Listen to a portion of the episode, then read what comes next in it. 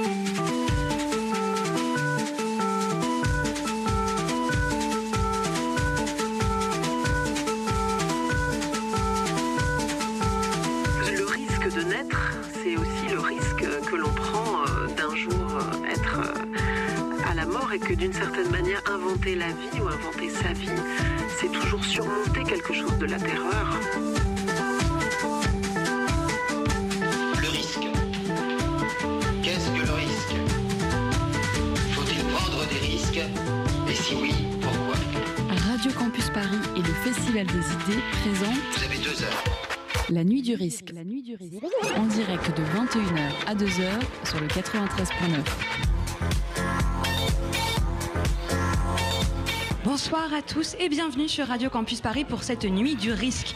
Nous sommes donc en direct pour la clôture du Festival des idées et pour l'occasion, nous avons le plaisir d'être dans un lieu pas comme les autres, une piscine. Oui, mais pas n'importe laquelle, puisque nous sommes à la piscine Payron, un bâtiment riche en histoire. A priori, eau et plateau radio ne font pas bon ménage, mais nous avons décidé de nous jeter à l'eau. Et oui, risque, audace ou encore danger, tous ces termes sont proches et pourtant ne désignent pas exactement la même chose. Dès qu'il y a risque, il y a tension, saillance, mise en exergue d'une perte ou d'un bénéfice potentiel. Nombreuses sont les légendes urbaines autour du risque et du hasard, de l'intervention inopinée de la pénicilline jusqu'à Bayard, pardon, le proche chevalier sans peur et sans reproche, jusqu'aux amateurs d'adrénaline ou aux adeptes des jeux de hasard. Vous l'aurez bien compris, à vaincre sans péril, on triomphe sans gloire. En tout cas, c'est ce que veut le dicton. La notion de risque implique bien une perte ou un gain. En jouant au poker, on perd de l'argent. En faisant du sport extrême, on peut perdre la santé. En étant militant activiste sous un régime autoritaire, on risque la prison. Et à ne prendre aucun risque, eh bien, on risque de s'ennuyer. Et pourtant, à chaque fois, il y a bien quelque chose à gagner de plus grand, de plus important que le sens ou la sécurité. Prendre de risques, c'est en somme éprouver sa propre existence, tenter ses propres limites, quoi qu'il puisse en coûter. Alors pourquoi donc est-ce qu'on prend des risques? Ces risques sont-ils les mêmes pour tout le monde? Y a-t-il des risques positifs ou négatifs? Qu'y a-t-il de plus beau dans le risque? Nous sommes ensemble en direct jusqu'à minuit et jusqu'à 2 heures pour en discuter et nous recevrons tour à tour sociologues, addictologues, sportifs de haut niveau, historiennes ou encore spécialistes en prévention pour évoquer toutes ces questions, enfin presque. Dans un premier temps, nous essaierons de définir le risque avec Hervé Flancard, Olivier Fan et Karl Chevalieras. Ensuite, nous discuterons avec ceux qui protègent les autres des risques excessifs en compagnie de Jeanne Goujon, Zéphyr Séréenne et Ladislas Barthes. Berthe, pardon. Et enfin, en dernière partie de soirée, nous interrogerons celles, et ceux qui aiment le risque sans aucune mesure avec Prudence Bidet et Simon Noguera. Et ces entretiens seront égrenés tout au long de la soirée de témoignages de preneurs de risques en tout genre, de morceaux écrits avec intrépidité sous la contrainte d'un temps très court et encore de quelques surprises impromptues. À minuit, nous nous quitterons qu'à moitié puisque nous laisserons place à une promenade nocturne et sonore à la rencontre des noctambules. Restez donc bien à l'écoute. Et je suis avec Mélanie tout au long de la soirée. Bonsoir Mélanie. Bonsoir. Aléa, c'est quoi le Tout de suite, pour entrer dans le vif du sujet, nous entamons donc notre première partie de la soirée avec nos premiers invités. Hervé Flancard, bonsoir. Vous êtes sociologue et notamment auteur de l'ouvrage Des risques et des hommes aux presses universitaires de France. Bonsoir. À vos côtés, Olivier Fan, vous êtes psychiatre et addictologue. Bonsoir. Bonsoir. Et également Karl Chevalieras, vous êtes base jumper. Est-ce que c'est bien ça le terme? Bonsoir. Bonsoir. Alors avant toute chose, j'aimerais vous faire écouter euh, une petite pastille et que vous me disiez ce que vous en pensez.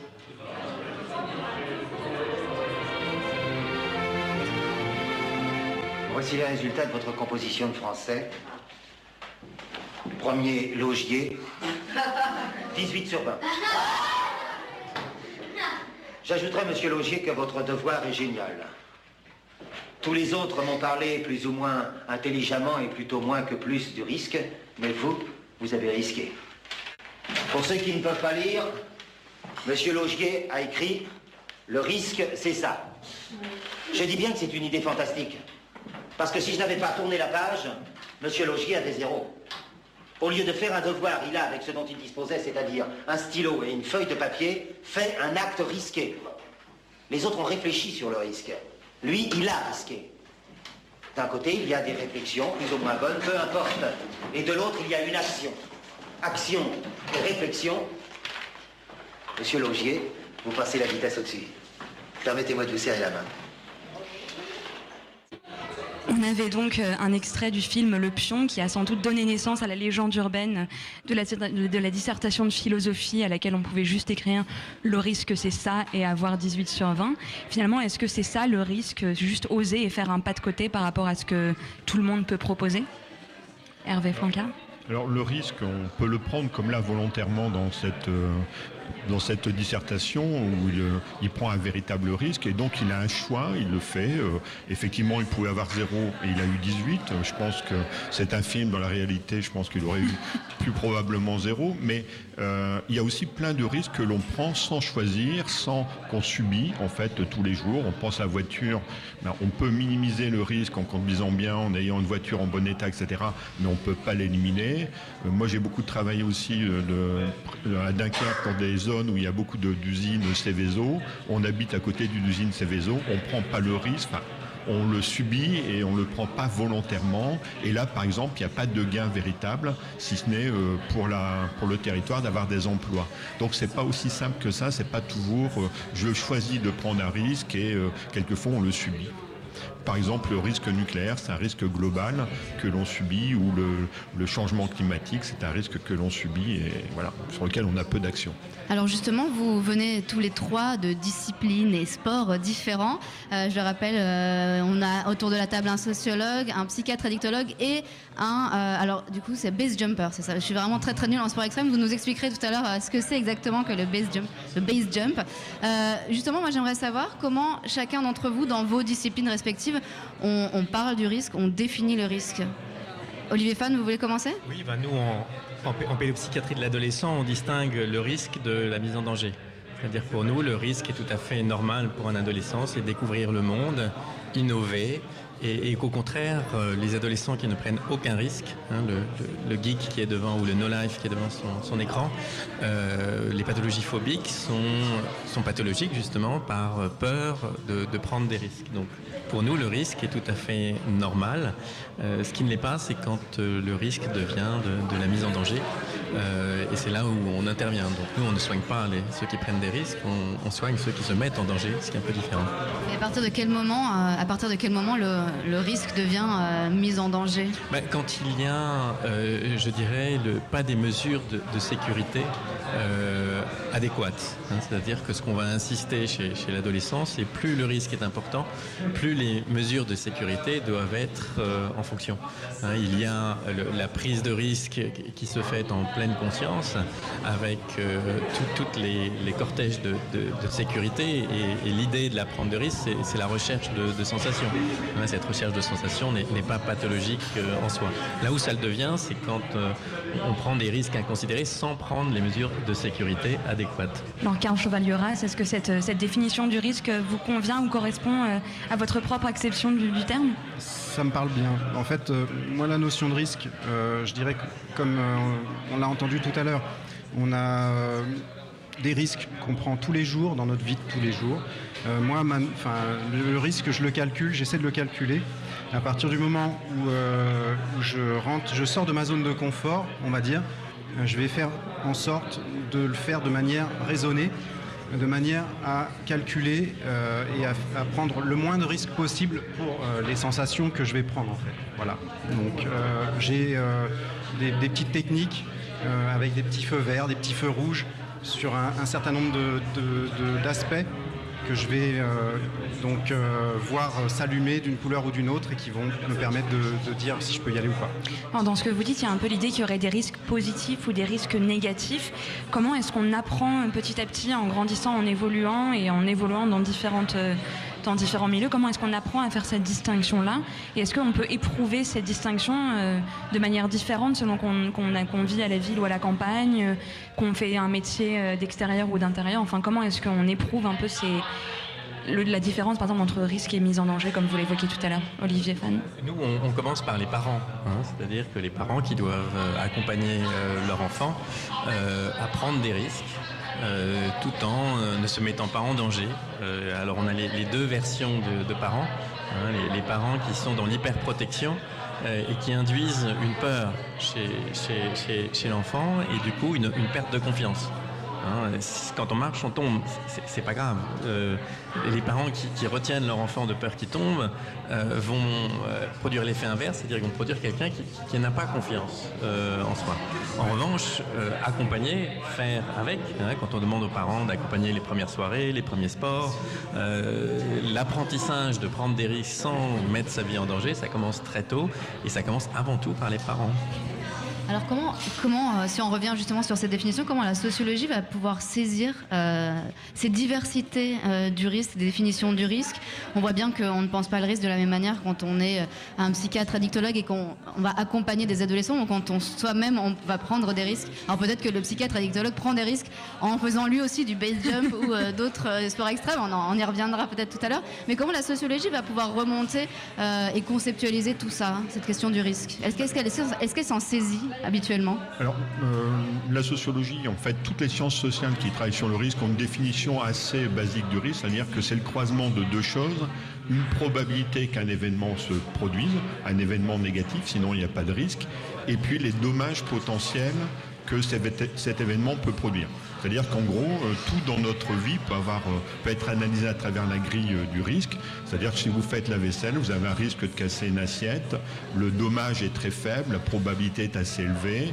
Si vous habitez à côté d'une centrale nucléaire, le dommage peut être potentiellement énorme, mais on peut supposer que la probabilité est très faible. Donc c'est simplement le croisement d'une probabilité et d'un dommage potentiel. Et en fait, je pense quand un base jumper, euh, jumper euh, recherche le risque, il ne recherche pas l'événement justement négatif, il va essayer de le cantonner à la plus faible proportion, mais d'une certaine manière, il ne faut pas que ça disparaisse totalement, sinon il n'y a plus de plaisir, sinon il n'y a plus d'intérêt. Contre, je pense qu'ils euh, essayent, en fait, quand il dit euh, il y a des feux rouges, il y a des, petites lumières vertes, etc., de faire en sorte que la probabilité soit diminuée le plus possible. Oui, tout à fait. On s'entraîne et puis derrière, on a euh, un certain nombre d'éléments qu'on essaie de calculer au mieux pour tirer du plaisir et pas avoir de problème derrière. Finalement, le risque zéro, est-ce que c'est -ce est -ce c'est quelque chose qu'on doit rechercher ou au contraire éviter? C'est-à-dire, vous parlez un peu de réduire le risque au minimum, mais peut-on jamais vraiment atteindre dans un domaine ou un autre le risque zéro?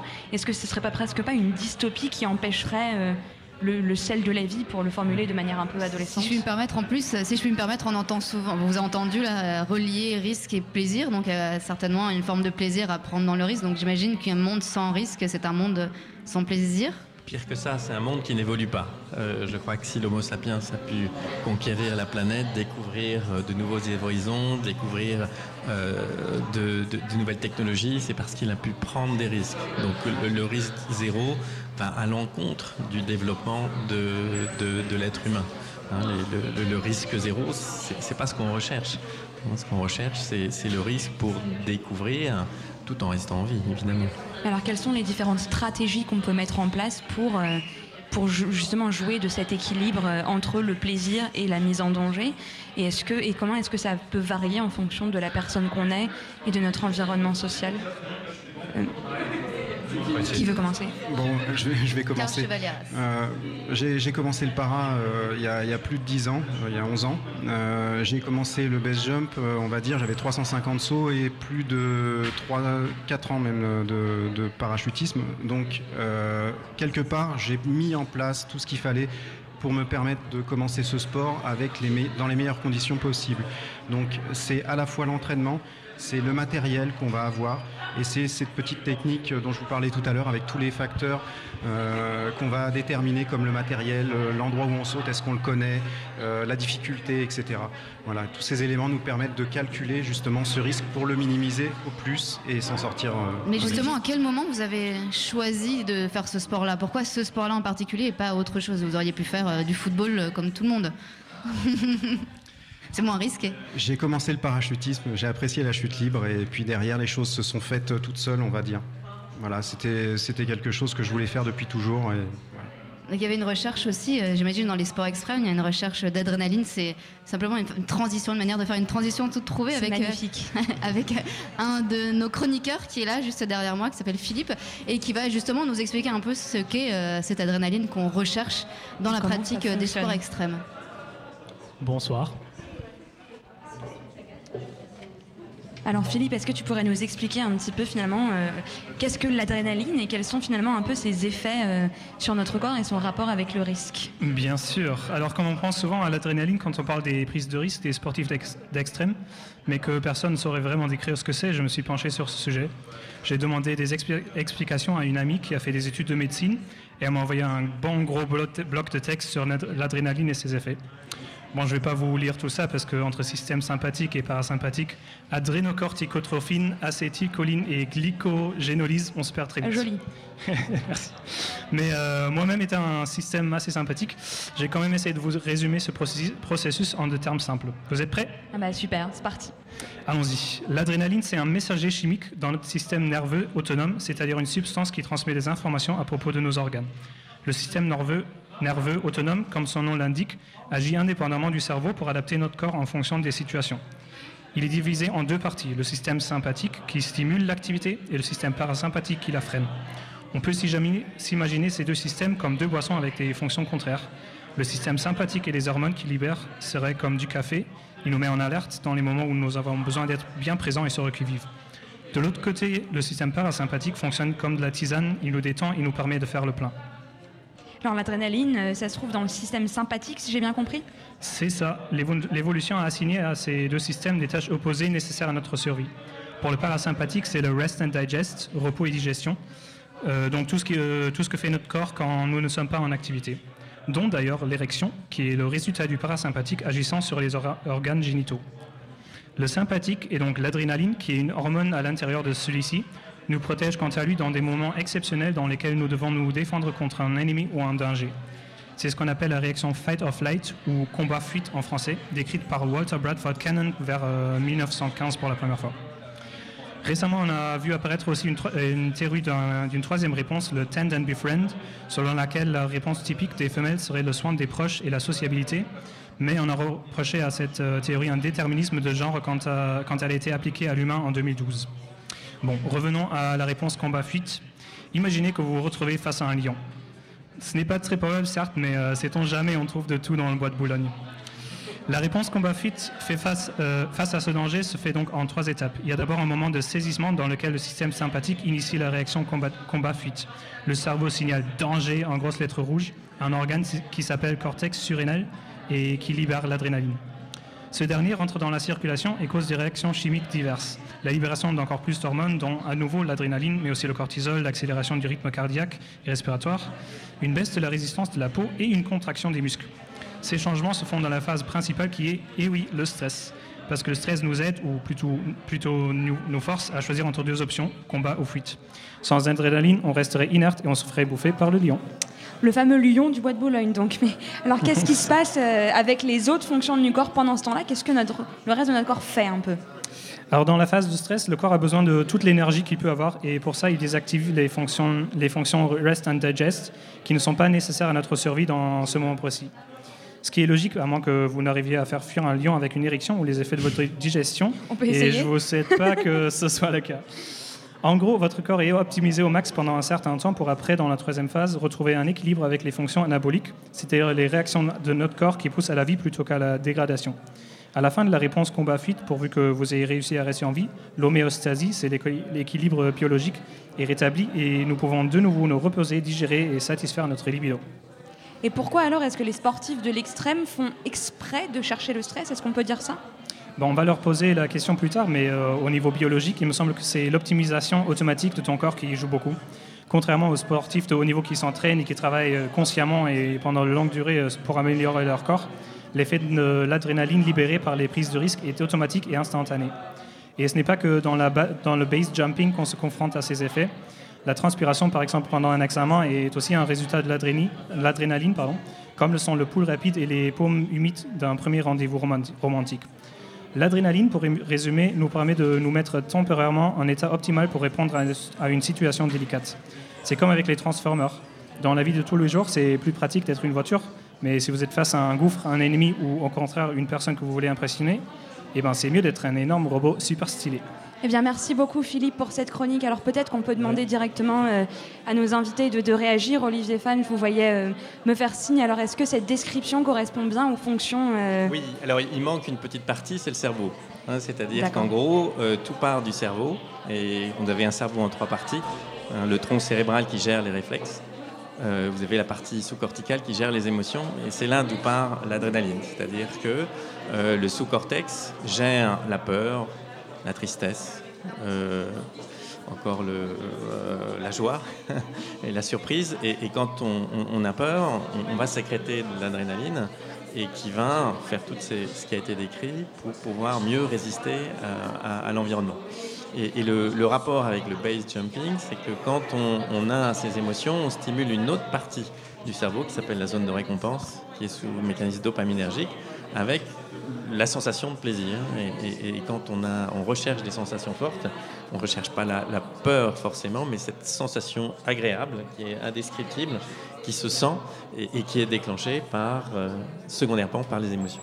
Lancar Jovalioras, on pourrait peut-être vous laisser vous exprimer. D'abord, est-ce que vous pourriez nous dire ce en quoi consiste finalement le base jumping? Vous êtes même venu avec une tenue. Euh, avec une, tenue de base jump parce qu'on met une tenue. Une wingsuit. Une wingsuit. une combinaison ailée. Voilà. Euh, bah, si vous voulez la, sortir pour les gens qui veulent la voir. Euh, Est-ce que vous pourriez sinon nous la décrire pour ceux qui nous écoutent et qui ne sont même pas présents aujourd'hui? Donc ça ressemble un peu, euh, oui, à une tenue blanche. Voilà, alors c'est une, combinaison qui a des ailes en fait entre les bras et entre les jambes et qui permet en fait de, voler dans l'air, enfin de voler, de tomber en glissant sur l'air et donc d'avoir le sentiment de voler et de se déplacer sur des grandes distances. Donc, euh, qu'est-ce que je peux vous dire, moi, sur l'adrénaline et, euh, l'endormorphine euh, Je vous dirais tout simplement que l'adrénaline, enfin, si, j'ai bien compris le fonctionnement, l'adrénaline, c'est ce qui me permet d'être un peu extra lucide sur ces périodes ultra rapides du saut, où j'ai besoin de, pouvoir réagir très vite et très rapidement. Et l'endormorphine, c'est ce qui me permet de me sentir bien une fois que je me suis posé en bon état. Donc, quelque part, je, je, je vous rejoins c'est clairement un plaisir. Euh, enfin, les deux, les deux parties sont un plaisir. Euh, l'adrénaline euh, et le fait de, se sentir quelque part un peu extra lucide parce qu'on voit vraiment les choses à des vitesses énormes. Et puis ce côté, je suis posé, je suis, bien, je suis apaisé. Et c'est vrai que c'est aussi quelque chose qui, fait partie du saut. Alors, est-ce qu'on peut finalement se poser la question peut-être de la, de la, variation du risque en fonction des contextes On a commencé à l'aborder? On, parle, on a parlé par exemple des rapports entre le sport ou les rapports sociaux, mais finalement en quoi est-ce que le risque varie selon euh, l'individu qu'on peut être, l'environnement qui va être le nôtre et, sachant, que, sachant, que, pour, euh, pour n'importe qui, on a tous une limitation, une limite, un cadre particulier qui va faire que quelque chose nous semble risqué pour nous et ne le sera pas pour quelqu'un d'autre. Alors comment on travaille sur cette relativité du risque? Est-ce qu'on peut quand même avoir euh, des critères objectifs de ce qu'est un risque? C'est le, le, lien à l'autre, quoi c'est-à-dire aussi euh, pouvoir discuter, échanger. je crois que c'est l'objectif. Hein, euh, quand on fait du, sport de l'extrême, l'objectif c'est pas de mourir, c'est au contraire de, vivre, de, ressentir euh, des, sensations. Donc je crois qu'il y a aussi le regard externe qui doit considérer si le risque est compatible avec la survie ou, si c'est de, la mise en danger pure et simple, qui là n'est plus du risque. Olivier Flanca. Alors, euh, en fait, chaque individu euh, subit, comme je disais tout à l'heure, un, certain nombre de risques. Et puis, euh, on a plus ou moins des, phobies par rapport ou des, aversions par rapport à certains risques. Hein. on peut être un sportif de haut niveau aimer le risque physique et puis euh, gérer son argent avec, euh, en bon père de famille et avec aucun risque, etc. C'est-à-dire que c'est pas forcément, on n'est pas riscophobe ou riscophile de manière générale. On peut, dans chaque compartiment de sa vie, gérer de manière différente le risque. C'est quelque chose. Et euh, de manière générale, on essaye de, limiter le nombre, enfin, la, quantité de risques qu'on limite, mais souvent on est obligé de faire des choix. C'est-à-dire pour échapper à un risque, ben, on est, euh, je dirais, un peu plus enclin à euh, subir un autre risque. Euh, par exemple, dans la population de Naka que j'ai étudiée, leur principal risque qu'ils craignent, c'est le chômage. Donc, de, ce fait-là, ils supportent assez bien les pollutions, les risques industriels, parce qu'ils ne peuvent pas lutter contre les deux risques, à la fois être dans un endroit particulièrement sécur et puis être, avoir un emploi.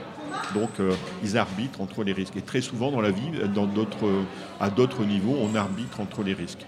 Alors vous commencez à évoquer euh, un, point qui est central, qui est celui du risque environnemental. Finalement, d'après tout ce que vous dites depuis le début, est-ce que pour parler de l'environnement, on peut vraiment parler de risque dans la mesure où on, le subit on ne prend pas un risque du fait de, vivre dans telle ou telle ville, de vivre à Paris ou de vivre euh, dans n'importe quelle ville qui comporterait euh, un danger potentiel.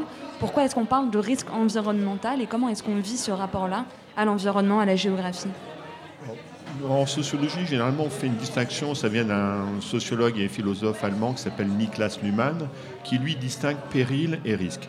Le péril, c'est quelque chose que l'on subit. Par exemple, pour être très simple, je monte dans un avion, je ne suis pas pilote, je le, risque, je le subis totalement. S'il se passe quoi que ce soit, je suis totalement à la merci des autres. Donc ça, c'est un péril. Par contre, si je prends ma voiture, j'ai une partie de, possibilité d'agir sur ma façon de conduire, etc. Donc c'est en grande partie un risque. Et ce que l'on remarque, c'est qu'on est généralement plus euh, tolérant vis-à-vis des risques, vis-à-vis des périls. C'est-à-dire que si on regarde objectivement, on a beaucoup plus de chances de mourir dans sa voiture que dans un avion, et pourtant souvent on a beaucoup plus peur de monter dans un avion que dans une voiture. Et on peut dire que les risques environnementaux sont des périls, c'est-à-dire c'est des choses qui vont agir sur nous sans que l'on puisse euh, avoir un comportement qui change les choses. C'est-à-dire que même si on a une, vie particulièrement, je dirais, euh, euh, qui, fait attention à l'environnement, on pèse strictement rien dans l'ensemble et donc on va subir le risque comme les autres. Et alors, est-ce que prendre des risques, c'est justement une manière de, c'est une résilience face au péril? C'est-à-dire il y a toujours des choses qu'on subit dans l'environnement, dans le contexte social permanent, et des dangers qui nous font face, euh, que ce soit environnemental, économique, enfin tout ce que vous évoquez. Est-ce que le fait de prendre des risques volontairement, ça fait partie d'une dynamique de, résistance sociale face euh, aux dangers auxquels on ne pourrait pas échapper? Olivier Fan C'est une manière de retrouver confiance en soi hein, quand on est en situation d'impuissance. Hein. prendre des risques, c'est aussi euh, retrouver son libre arbitre et ne pas simplement euh, subir. C'est aussi pouvoir gérer sa peur, très important, euh, puisque la, gestion de la peur va permettre à, l'individu de, progresser, de se mettre en alerte sans être complètement inhibé et, et, ne plus bouger finalement. Alors peut-être qu'on va pouvoir, Mélanie, tu voulais pardon, poser une question. J'avais proposé de faire une pause musicale pendant quelques instants, comme ça on va se reposer un petit peu. On va aller prendre un petit verre parce qu'en fait, on est donc, pour le rappeler, hein, on est au Festival des idées, sur Red Clôture, on a la piscine Payron. Il y a un petit cocktail qui nous fait face à, juste de l'autre côté de la piscine. Et les nageurs commencent déjà à envahir la piscine, mais ils restent entre les lignes. C'est ça, ils sont très très, euh, ils sont respectueux des, règles. Pour l'instant. Pour l'instant, pour l'instant, c'est très bien. Mais justement, on va, on va écouter un petit morceau et qui s'appelle L'amour du risque. C'est de la Funky Family. On se retrouve dans quelques minutes. 98 pour la FF toujours les mêmes envies. Pour tout le monde, tout le monde s'est dit, putain, je rêve de ça, si la vie me l'offrait, j'aurais sûrement moins de mecs à coffrer. Tu sais, la nuit c'est différent, tu croises moins de regards souriants. Avec nos vies de chiens, y'a de quoi faire des histoires sans fin. La rue en fond, plus vrai que les infos du vécu enfin. Tu connais le refrain, on a faim rien n'est prêt de changer. Sauf les gueules des sur les billets. Si on s'en sort, ça changera pas la face du globe. On est juste des têtes brûlées à la conquête du monde pas de modèle, on essaie tous de se faire une place. Si Dieu veut, nous aussi un jour on sera en la nuit, les yeux sont braqués, poursuivis par la bac et faut marquer des points pour l'amour du risque. Aujourd'hui, c'est clair, la vie c'est risqué. À tous les coins de rue, y'a un flic planqué. Les jeunes n'ont plus rien à foutre, pas ça estanqué. Le soir, les loups sortent de leur tanière, on le visse la manière. Partent en balade, un BM, y a pas de salade. Un bon plan de magasin, sport, c'est parti pour la cascade. Une patrouille de sécurité veille, le coup se fera plus tard pour l'instant, ça bombarde. À la dardar, motus, mission, faut exploser des radars. 200 sur l'autoroute, même pas le cafard. Dirais plutôt qu'ils se marrent en fumant des pétards. C'est l'heure de se rassasier, direction le centre-ville sur chemin. Quelques belles filles, il paraît qu'avoir une grosse voiture ça les attire. Tire le frein à même pour le délire. Dans l'action, un petit sourire pour savoir s'il y a bon, y a pas pire que des sans-pitié partis pour un fou rire. Bien, mais elles doivent partir et eux ont un travail à faire. Ils doivent manger, ça leur donnera des forces pour le danger d'entrée. Les fois veulent tout saccager, brûlent des feux, ça va mal se passer. Les flics vont les obliger de se ranger, rien à perdre. Ils veulent leur échapper, pas moyen de les tromper. Serrer trop près, appuie sur le champignon pour pas se faire attraper. Encapé, l'entrée d'autoroute route la plus près, pas de chance. Un barrage, ça met la rage. Plus de magasins de sport, la nuit au poste. L'amour du risque, gars, dans un monde critique. Avec nos vies de chiens, y a de quoi faire des histoires sans fin. La rue en fond, plus vrai que les infos du vécu enfin. Tu connais le refrain, on a faim et rien n'est prêt de changer, sauf les gueules des bouffons sur les billes. De même que mes potes, je vois toutes mes yeux rouges sans Le décor douche sort et louche comme mes gars, faut pas que je bouge sans La nuit le monde change Dieu, et nous en zone sans enjeu Je suis aux anges en disant que je viens de là où les gens sont dangereux entre amoureux du risque, on se comprend. Avant que tu risques, je dis personne en classe la prend. Sans gêne Niger la nuit, on nuit aux gens, petit commando. Chacun se dit l'argent, faut que j'en mange comme Belmondo ou Jean-Paul Gaultier. Plus rien à foutre, mec, tant qu'il y a le pactole, nique tout. Y a pas que toi qui lutte dans le béton. Bien dans le coma, l'ami des mômes où ils crament tout comme à Singapour ou Miami. Une fois la lune pleine, tous pleins d'alcool, méga déconne, décolle, coince, décogne, anti-condé depuis l'école. Au QG on se colle, des feuilles fument, puis traîne, des filles parlent col. En gros, on dit non, baise, on picole. Chaque quartier compte son QG, c'est tripot, c'est jeune en mandat, dépôt, les nerfs à fleur de peau, le manque de peau, on connaît le topo ici-bas, on y est habitué, comme ces hommes en la Bible qui tuaient se font innocentés après ça. Dur d'avoir foi en la justice, on sent l'istelle, le Titanic, la misère se répand de façon titanesque. Dis-toi que ce qui m'arrive, je l'ai pas choisi, rester docile. Non mais tu veux pas que je me laisse baiser aussi ici Pour les parents, y a vraiment de quoi s'en faire. Même les jeunes les plus braves ont tous leur entrées en enfer. On représente pour l'envers du décor. Je rappe au nom des miens et dès demain, je continuerai encore. Ça rapporte pas des masses, j'avoue, je fais ça par amour du risque. On reste les mêmes dans la vie comme sur disque. Au micro, on lâche le grand jeu, le peps. Je prends conscience de l'enjeu, c'est fur ma vie de kleps. Avec nos vies de chiens, y a de quoi faire des histoires sans fin. La rue en fond, plus fait que les infos du vécu enfin. Tu connais le refrain, on a faim et rien n'est prêt d'échanger, sauf les gueules bouffons sur les billes. Si on s'en sort, ça changera pas la face du globe. On est juste peut-être brûlé à la conquête du monde. Pas de modèle, on essaie tous de se faire une place. Si Dieu veut nous aussi, jour on sera. Faut plus qu'on saigne encore les miens, je les aime. Pour eux, j'espère fort, ça se hyper fort. Je sais que mon groupe perd fort. On n'est pas des exemples, ma vie c'est du freestyle, man. Nick Babylone, garde la tête froide, mes créances. Sois pas mesquin, mes grands. Les alarmes sonnent toute la nuit, mais j'y fais plus attention. Élevé dans le bruit, les mots me sortent comme la transpiration. À chaque respiration, ma hargne monte. Je pour la bravoure, par amour. Tu sais, mais faut qu'on mange, frère, qu'on savoure. Bol de caviar, s'éloigne du système bagnard. J'ai vu trop de filles pourrir, des charognards sourire, merde. C'est comme une guerre, hold up, mon mic en fer, voilà à quoi il sert, mettre à terre, pas serrer des pin-up, frère. FF se dresse plus dur qu'un téton, en tant que chacal à l'affût dans la jungle de béton. Je tire le frein à main, les mêmes moites sales comme Luciano. Rappant rafale, armé de la vérité, ça gêne les idiots. À la tienne, poteau, sur la JB sous le siège, FF déballe 400 coups, le démon nous tend des pièges. Les fruits de la défense, même pas défendu. Je médite pour voir mes ennemis, le crâne fendu. On veut notre du bordel. L'oseille tellement je l'aime, j'y pense comme Faudel, Faudel. Vois tout ce qui se passe à cause d'elle. FF clan de survivants, sorti des rues sans futur. Réunis les frères et sœurs comme les points de suture. Shoah. Avec nos vies de chiens, y a de quoi faire des histoires sans fin. La rue en fond, plus fait que les infos du vécu enfin. Tu connais le refrain, on a faim, rien n'est prêt de changer, sauf si on s'en sort, ça changera pas la face du globe. On est juste des têtes brûlées à la conquête du monde. Pas des modèles, on essaie tous de se faire une place. Si Dieu veut nous aussi, un jour on sera. Avec nos vies de chiens, y a de quoi faire des histoires sans fin. La rue en fond, plus fait que les infos du vécu enfin. Tu connais le refrain, on a faim, rien n'est prêt de changer, sauf si on s'en sort, ça changera pas la face du globe. On est juste des têtes brûlées à la conquête du monde. Pas des modèles, essaie tous de se faire une place. Si Dieu veut nous aussi, un jour on sera en place. Tu l'avais deviné. C'est la on a depuis 25 Les gueules des bouffons sur les billes. Ça est terminé. Les gueules des bouffons sur les. Les gueules des bouffons sur les.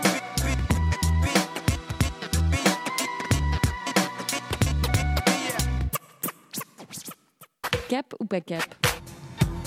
La nuit du risque sur Radio Campus Paris. Radio Campus Paris. Alors cap ou pas cap Eh bien justement, on va se poser la question toute la nuit. Euh, et, et pour commencer, on va écouter euh, des petits micro-trottoirs, enfin des petites interrogations. Clara est allée à la rencontre euh, de différents enfants pour leur poser la question. Pour vous, le risque, c'est quoi? Et on écoute ça tout de suite. Oui, bah oui.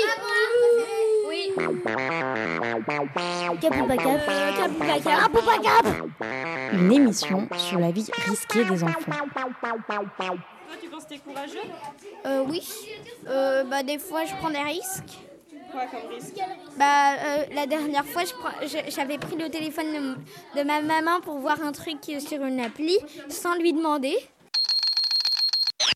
Attends, moi j'ai roté devant ma mère alors qu'elle me grondait sévèrement parce que j'avais arraché les cheveux de ma soeur parce qu'elle a une maladie aux cheveux. Elle m'a donné une claque. Ah, Et aussi une fois, j'étais au bord de la piscine, j'ai poussé ma cousine dans l'eau. C'était quand j'ai commencé à faire du rugby. Et finalement, je me suis pris plein de coups.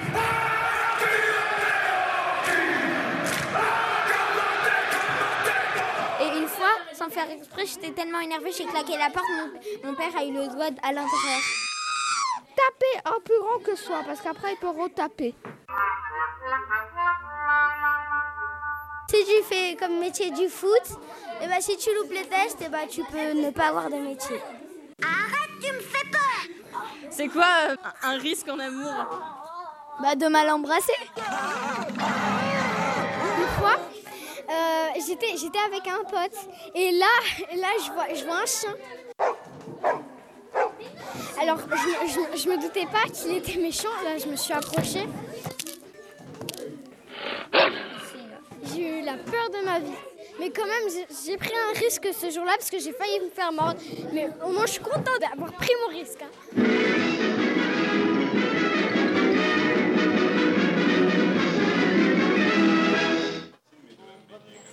On remercie Clara pour euh, ce petit micro-trottoir et puis euh, tous ces enfants qui ont bien voulu participer. Euh, alors justement, moi j'ai une question, ça me, donne à, me poser une question, c'est comment le risque évolue au, fil de l'âge? Est-ce qu'on on a la même notion, euh, la même conception du risque quand on est un enfant? Peut-être qu'on en a peut-être même pas d'ailleurs. Enfin, eux, ils l'ont déjà a priori. Et euh, comment euh, est-ce que plus on vieillit, moins on a envie de prendre de risques ou est-ce que c'est le contraire? Comment ça se passe? Comment ça évolue tout au long euh, des âges de la vie, si on peut dire En fait, il y a, y a- il y a trois phases. Euh, Il y a, l'enfance. L'enfance, c'est grandir et survivre, en fait. Hein, on le voit là. euh, La notion de, de- de- de survie va être euh, extrêmement importante. Mais on reste dans le giron familial. Et c'est dans le giron familial qu'on qu'on grandit. Ensuite arrive l'adolescence. Et l'adolescence quitte le giron familial pour aller découvrir le monde. C'est la période de prise de risque hein, typique de, euh, de- de l'adolescence. Euh, et puis il y a l'entrée dans, l'âge adulte, les, responsabilités, euh, le cerveau, je dirais, cortical qui commence à fonctionner et on devient plus sage. Voilà, jusqu'à la, la fin. C'est-à-dire qu'on on prend toujours des risques, mais ils deviennent de plus en plus raisonnés, alors qu'à l'adolescence, le risque est avant tout émotionnel. Alors justement, justement Vous, Karl Chevalier-Ras, ça, ça vous est venu à quel âge finalement de, prendre des risques? Est-ce que ça vous est venu depuis tout petit ou est-ce que vous avez changé de prise de risque tout au long de votre vie? J'ai pratiqué d'autres sports euh, qu'on peut considérer à risque, mais je dirais que là où j'ai vraiment amplifié un petit peu euh, la notion de risque, c'est plutôt aux alentours de 33 ans. Euh, mais euh, encore une fois, j'ai essayé d'avoir une progression euh, que j'ai calculée, raisonnée, et euh, où j'ai essayé de limiter les risques. Voilà. Et vous me disiez il y a quelques instants, là, pendant la pause musicale, que maintenant ce sont vos enfants qui, euh, qui vous posent cette question-là du risque. Peut-être qu'ils sont, qui craignent justement de voir euh, leur père faire ce, ce type de sport extrême. Je dirais que je me suis jamais retrouvé euh, dans la situation où mes parents euh, ont eu à me dire quelque chose sur, sur, cette, enfin, sur mes activités. Je suis en âge de, de les choisir. Euh, par contre, euh, bah, ceux qui subissent, c'est mes enfants et puis ma chérie. Donc je les remercie bien de, de me supporter dans ces moments-là. Euh, mais euh, quelque part, euh, c'est plutôt à moi de les rassurer sur ma pratique et euh, de faire en sorte que ce ne soit pas anxiogène pour eux. Hervé Flancard. En sociologie, ce qu'on a remarqué, mais ça recoupe tout à fait les études des psychologues et des psychiatres, c'est que les, les- les adolescents, donc les garçons, prennent des risques. Et d'ailleurs, il y a une surmortalité des, jeunes euh, par rapport à des accidents. Et pour les garçons, c'est aussi un effet de groupe, c'est-à-dire que quand on est dans un groupe, si on ne prend pas un minimum de risques, on court un autre risque, et c'est celui d'être exclu du groupe ou d'être mis à l'écart. Et donc, d'une certaine manière, là encore, il y a une sorte d'arbitrage entre deux risques. Si je suis un peu peureux, bah, je vais quand même me forcer à prendre des risques parce que c'est mon statut à l'intérieur du groupe dépend aussi de ma capacité à prendre des risques. Et donc, il y a, je pense que Olivier Fan peut tout à fait. tout à fait. Ce qu'on voit à notre consultation, les, prises de cannabis, d'alcool, euh, se font généralement en groupe. Hein. C'est ce qu'on reçoit à, notre consultation de la Croix-Rouge française ou de la Fondation Santé des étudiants de France. Euh, c'est ça. Hein. C'est-à-dire que le début des risques se fait en groupe. Il y a un phénomène de, groupe, d'une émulation par le groupe. C'est aussi montrer qu'on peut s'intégrer en groupe, d'avoir sa place euh, et avoir sa place pendant les risques. Et alors pourquoi vous parlez des jeunes garçons, des adolescents et pas des adolescentes? Est-ce que les pratiques à risque sont plus euh, du côté des garçons que des filles et, pourquoi et comment on expliquerait euh, cette chose-là?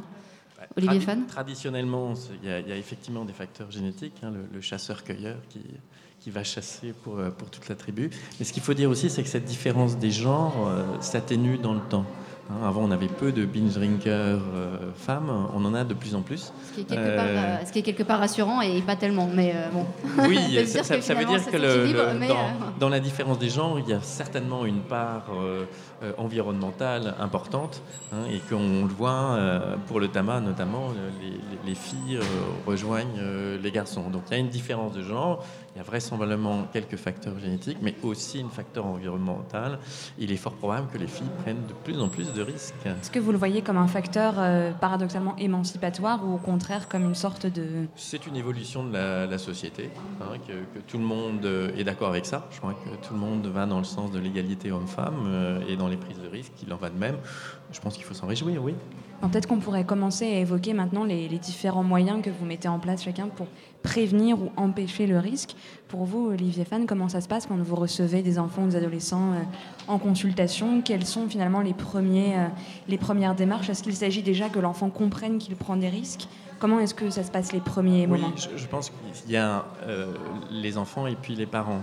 C'est-à-dire qu'il y a la prise de risque des, enfants et comment les parents vont accompagner. Généralement, euh, on voit surtout des parents qui viennent en consultation hein, parce que justement leur adolescent prend trop de risques et qu'ils estiment que euh, c'est une mise en danger. Ce qu'on commence à faire, c'est à relativiser, c'est-à-dire ni dramatiser, ni banaliser expliquer que le risque est normal, euh, mais qu'en même temps, il faut accompagner euh, son, adolescent, par exemple, sur euh, l'alcool et, les fêtes. Hein. l'alcool et les fêtes font bon ménage, mais il ne faut pas que ça conduise à l'accident irréversible et, dommageable. Donc accompagner pour qu'une fête soit bien organisée, hein, pour qu'on soit dans la prise de risque, mais pas dans la mise en danger.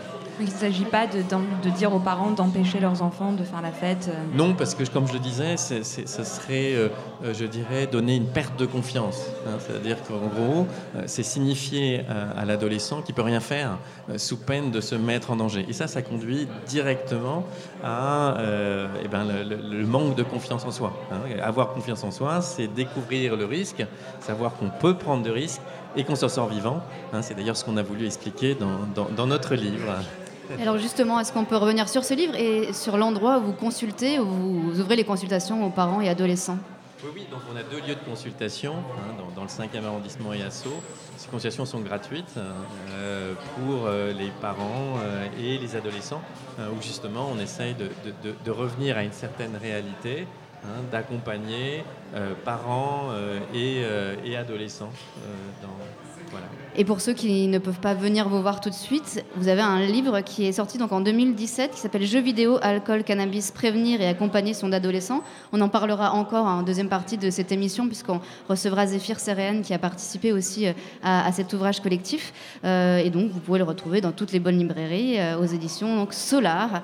et puis voilà, donc il y a plein de conseils pour les parents pas forcément pour les ados, mais je pense que c'est plutôt un, livre à destination des parents. Oui, on a voulu partir de, trois activités normales de l'adolescent, qui sont euh, le jeu, la fête et les émotions. Hein, et que c'est quelque chose de tout à fait normal. Euh, et pour arriver et accompagner sans mise en danger, hein, à travers, je dirais, le jeu vidéo excessif, hein, sans le diaboliser évidemment, euh, l'alcoolisme excessif, et puis le fait que le cannabis envahisse la vie de l'adolescent. Alors, Hervé Flancard, vous avez également écrit plusieurs ouvrages consacrés au risque. Finalement, la question de. On n'est plus vraiment dans la, prévention quand on parle de la sociologie. Quel est le rôle de la sociologie face à cette question-là du risque euh, Et qu'est-ce qu'on peut faire en tant que sociologue quand on est confronté à ces observations, notamment celles que vous faisiez euh, à Dunkerque Alors, le sociologue, lui, ne s'occupe pas de cas individuels, contrairement au psychiatre, au psychologue. Donc, nous, on prend les choses d'un point de vue global. Et ce qui, moi, m'intéresse, c'est la perception du risque et essayer de comprendre pourquoi on perçoit mal le risque et ce que ça peut engendrer d'un point de vue social. Euh, donc, euh, en fait, on, alors c'est des, choses qui viennent de la psychologie, notamment psychologie cognitive. On sait qu'il y a des biais cognitifs, qu'on ne perçoit pas les choses de manière euh, correcte.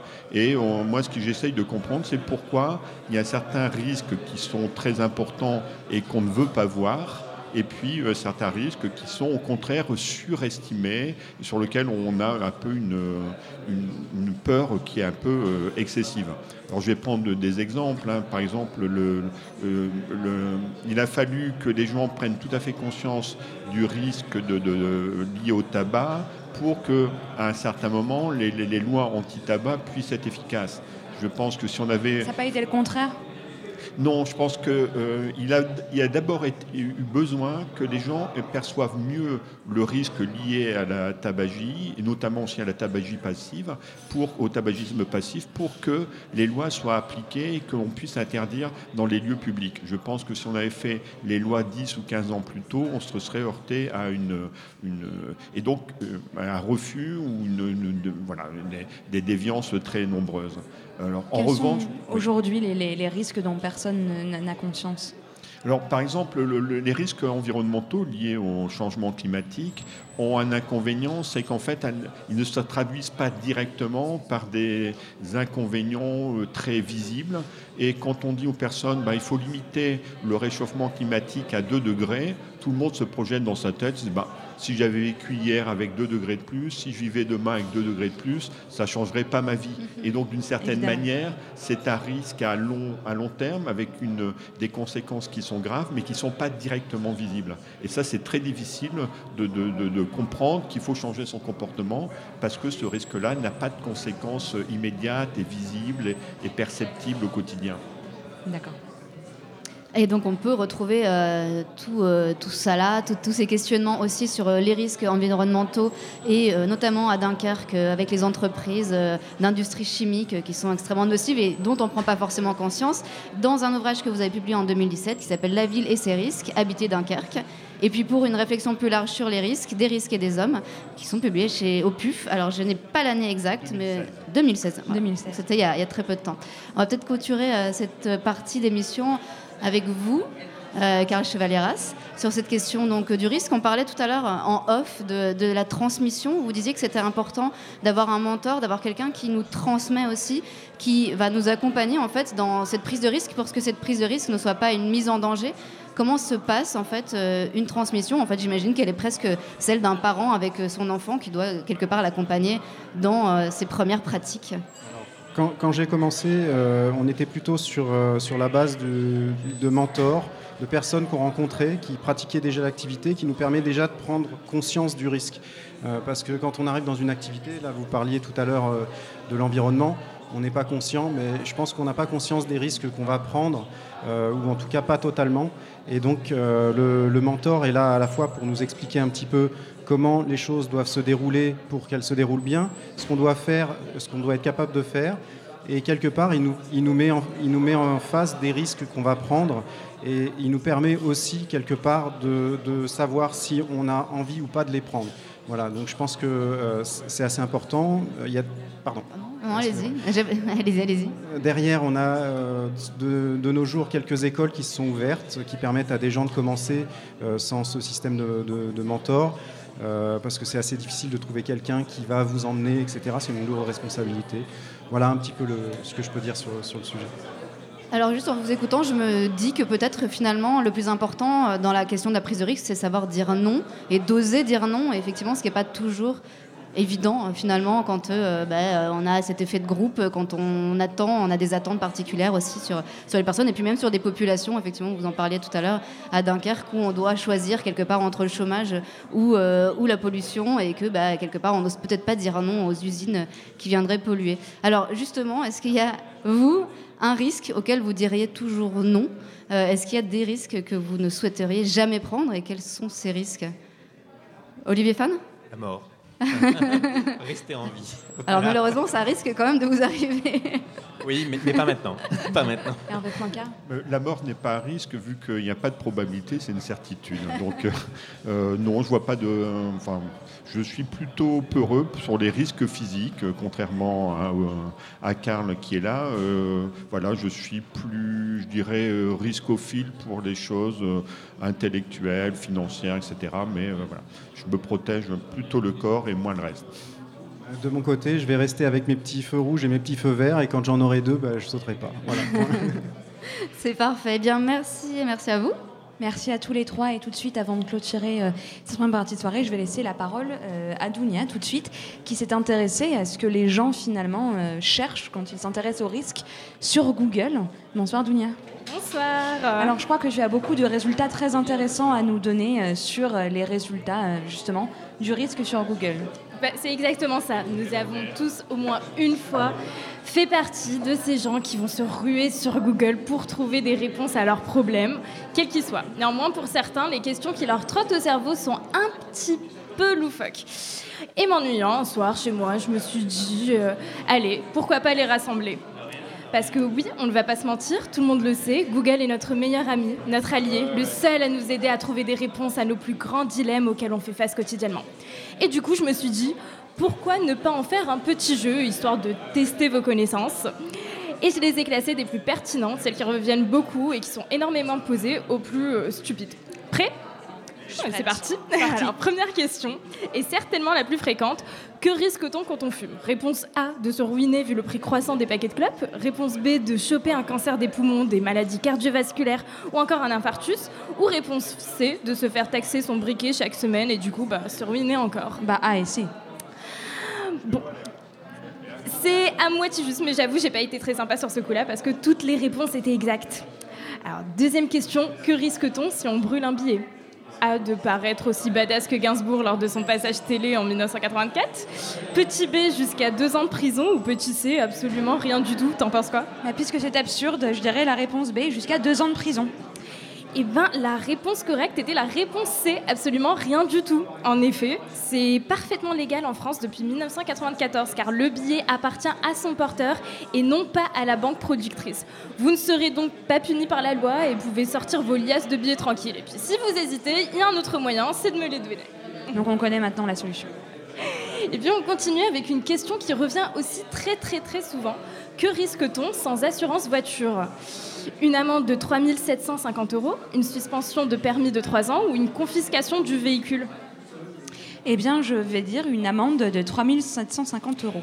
Et pas que, vous risquez les trois. Et selon la situation du conducteur et la période sans couverture auto, la loi prévoit encore des peines supplémentaires, comme des travaux d'intérêt général et obligation d'accomplir un stage de sensibilisation à la sécurité routière. Si vous roulez sans assurance, vous savez donc ce qu'il vous reste à faire.